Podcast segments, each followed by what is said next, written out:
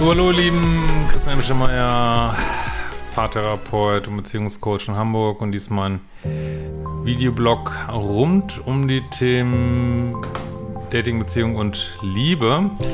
Ja, heute haben wir das zeitlose Thema, wer von uns war denn der Egoist? Also wenn wir jetzt, meine, das Begriff toxische Beziehung hat ja ähm, den wir seit diesem, auf diesem Kanal schon seit Jahren pflegen, äh, hat ja doch gewisse Reichweite erzielt und ist natürlich auch damit ein Stück weit verwässert worden, beziehungsweise was mir aber nicht so richtig gefällt, ist, dass jede Beziehung, wo man halt unzufrieden ist über den Verlauf, war dann gleich eine toxische Beziehung, ist natürlich Quatsch. Und vor allen Dingen jede Unzufriedenheit mit dem Partner äh, führt dazu, dann heutzutage, jetzt sicherlich nicht so in meiner Community, aber generell führt schnell dazu zu sagen, ja, der ist der Egoist, der ist der Narzisst, der ist äh, oder sie, aber oft ja die Männer, ne, das ist natürlich Quatsch. Also ich glaube nicht, dass ähm, es da, was so Egozentrik angeht oder Ego, sagen wir mal, irgendeinen Unterschied gibt zwischen Männern und Frauen. Das zeigt sich nur deutlich anders. Ne? Also meiner Ansicht nach ist es keine Geschlechterfrage, sondern ja, Charakterfrage, Frage, wie man so psychisch aufgestellt ist und, äh, und so weiter und so weiter und so weiter. Und manchmal fragt man sich ja gerade, wenn man selber viel an sich zweifelt, ähm, ja, wer war von uns denn äh, vielleicht, weil vielleicht denkst du, boah, mein Partner war voll egoistisch und dann trennt ihr euch und dann sagt er, nee, du bist der Riesenegoist und du hast ja nicht, ähm, was weiß ich, das und das alles mitgemacht, was ich wollte oder du warst so eifersüchtig, zu empfindlich. Ich weiß nicht was und du selber denkst vielleicht, hallo, zu eifersüchtig, ja, dann flirte nicht von meiner Nase rum die ganze Zeit mit anderen Typen oder mit äh, anderen Männern und äh, anderen Frauen oder mach nicht völlig haarsträubende Sachen, dann muss ich auch nicht eifersüchtig sein. Also erstmal muss man immer sagen, äh, was Beziehungen angeht, das ist einfach so ein Basic. Es gibt ja nicht die eine Wahrheit, ne? Und das ist auch nicht schlimm, so, ne? Ich finde, das gehört auch zum zu einer gesunden Trennungskompetenz dazu, das einfach äh, ab einem gewissen Punkt so stehen zu lassen und selbst wenn der andere, weiß ich nicht, sonst was sagt über dich und du hast aber das Gefühl, pff, meine Wahrheit ist eine ganz andere, äh, steht zu deiner Wahrheit, ne? Und aber akzeptier auch, dass dein äh, Partner eine ganz andere Wahrheit hat und äh, vielleicht sich selber als Opfer fühlt und ähm, ja, so ist das halt, wenn Sachen auseinandergehen. Es ist halt häufig nicht alles so in Rosen gebettet und dann äh, kann jeder nur bei sich gucken. Und bei sich gucken heißt eben nicht nur auf den Partner schimpfen, sondern heißt bei sich gucken. Also wo gibt's und das heißt eben nicht nur zu gucken, wo habe ich vielleicht äh, war ich vielleicht zu abhängig oder zu co-abhängig oder wo war ich vielleicht zu lieb und zu nett und habe mir zu viel bieten lassen. Sondern meiner Ansicht nach heißt das auch, ab, äh, zum gewissen Punkt zu gucken, ähm, war ich vielleicht tatsächlich irgendwann nicht empathisch genug äh, oder ich sage jetzt mal bewusst nicht egoistisch, sondern war ich vielleicht zu sehr im Ego an gewissen Punkten, weil Ego, also wenn wir im Ego sind, das hat eigentlich immer zu tun mit Unbewusstheit, ne? Also wir sind eigentlich immer, äh, das ist praktisch austauschbar, ne? Also in dem Moment, wo du dein Ego bewusst wahrnimmst und es im Blick hast, kann es schon nicht mehr so wie ein Ego agieren, sag ich mal. Äh, sondern es ist eben, das Ego ist eigentlich immer der Punkt, den man nicht wahrnimmt, so, ne? Dieses, äh, dass man selber denkt, das finde ich auch so witzig, dass viele Leute von sich, also ich habe das zumindest öfters erlebt im Leben, dass Leute von sich sagen, sie wären so unfassbar empathisch und wenn man die dann kennt und man dann denkt, what? kann ich jetzt gar nicht nachvollziehen. Also, äh, das ist auch so ein Punkt. Also, man kann sich total empathisch finden, hat aber blinde Flecke. Ich sage jetzt auch bewusst Flecke, weil wir sollten Menschen immer nicht so mit einem Begriff abhandeln, sondern jeder Mensch ist ein komplexes Wesen und er hat halt Sachen, wo er psychisch entwickelt ist und es hat er vielleicht Sachen, wo, wo, wo, wo man noch Potenzial hat. Und das Ego ist eigentlich immer da, wo noch Potenzial ist, sag ich mal. Äh, und wo man Sachen einfach nicht sieht, ne? Und äh, es ist halt immer viel leichter, die im anderen zu sehen. Ich finde das bei anderen Menschen, also ich finde es, ich finde, das springt einem regelrecht entgegen, wenn Menschen so im Ego sind, aber das heißt noch lange nicht, dass man sich das bei sich selber so super schnell sieht, ne?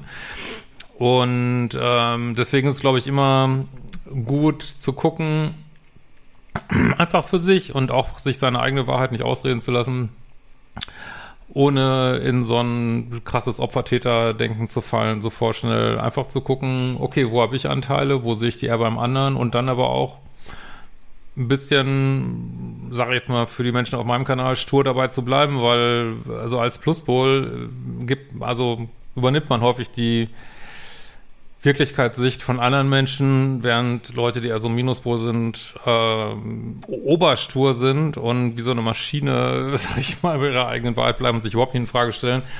Und ich denke, in der Mitte wäre es wie immer, ein Mittelweg wäre eigentlich ganz gut, dass man äh, schon viel an sich glaubt und sich nicht übermäßig in Frage stellt, aber schon mal guckt, wo man vielleicht denkt, na, weiß ich nicht, gibt es irgendwas, was ich vielleicht nicht sehe? Aber wenn man nur nichts sieht, dann äh, sieht man halt nichts irgendwie, ne? Und wo nichts ist, kann man, kann man auch nichts finden, weil manchmal projizieren Menschen einfach zu 100 Prozent irgendwas auf einem. Es passiert immer wieder.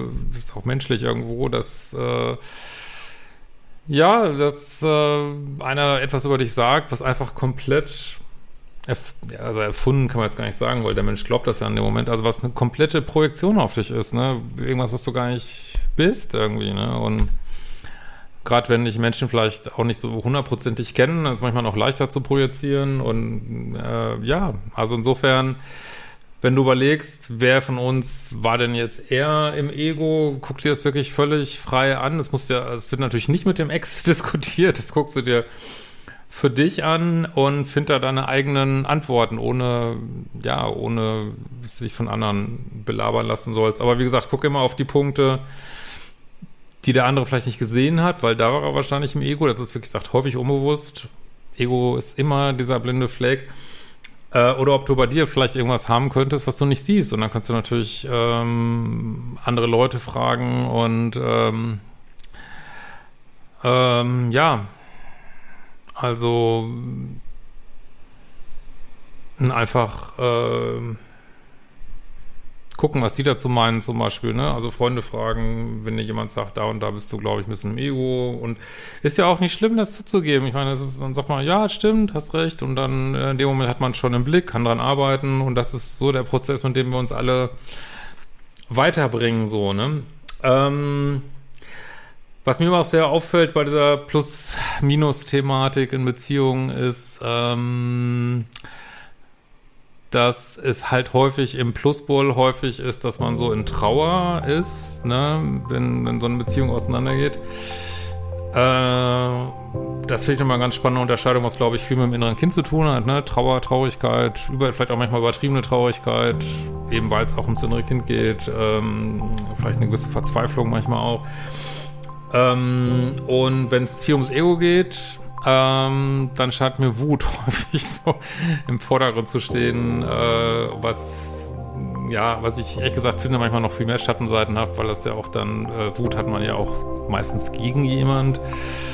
Ähm, und da kommt also aus Wut, äh, ist natürlich als Gefühl genauso legitim wie andere Gefühle, hat seinen Sinn, aber aus Wut entsteht natürlich häufig neue Täterschaft, so, ne? Also vielleicht war man im Opfer und äh, hat dann so als primäres Gefühl Wut, was glaube ich viel mit dem Ego zu tun hat, oder meinetwegen, wenn du mehr an inneres, innere, innere Kindbegriffen denkst, vielleicht mit einem rebellischen, wütenden inneren Kind, aber ich finde, es hat auch wirklich viel mit dem Ego zu tun, dieses, wie kann jemand nur und das geht doch gar nicht und äh, wie kann jemand das mit mir machen und äh, weiß ich nicht, und es vielleicht einfach nur eine, eine Kränkung, das heißt nur, ne, es vielleicht einfach nur, dass jemand sagt, ich möchte nicht mit dir zusammen sein und sonst gar nichts, hat vielleicht gar nichts getan und dann ist die riesen Kränkung äh, und aus dieser Wut wird dann irgendwas gemacht, äh, wo man ganz klar sagen muss, das bringt einen in die Täterrolle, ne, also deswegen lohnt es sich, da hinzugucken, bei mir gibt es ja auch, ähm, sind jetzt nicht immer online, notfalls fragt uns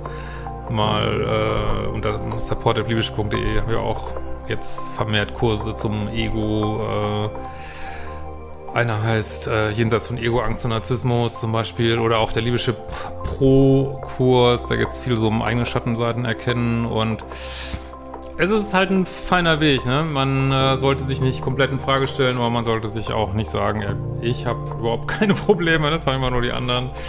Äh, das scheint mir auch eine sehr unbewusste Haltung zu sein. Und ein bisschen vorsichtig sein, wenn Menschen sich über einen grünen Klee loben mit äh, wie empathisch und nett sie sind. Also ich glaube, jemand, der wirklich empathisch ist, äh, durch und durch, wird das typischerweise nicht machen. Der wird gar nicht auf die Idee kommen, das so rauszustellen. Der macht es einfach und fertig und macht da nicht ein Riesengewese von.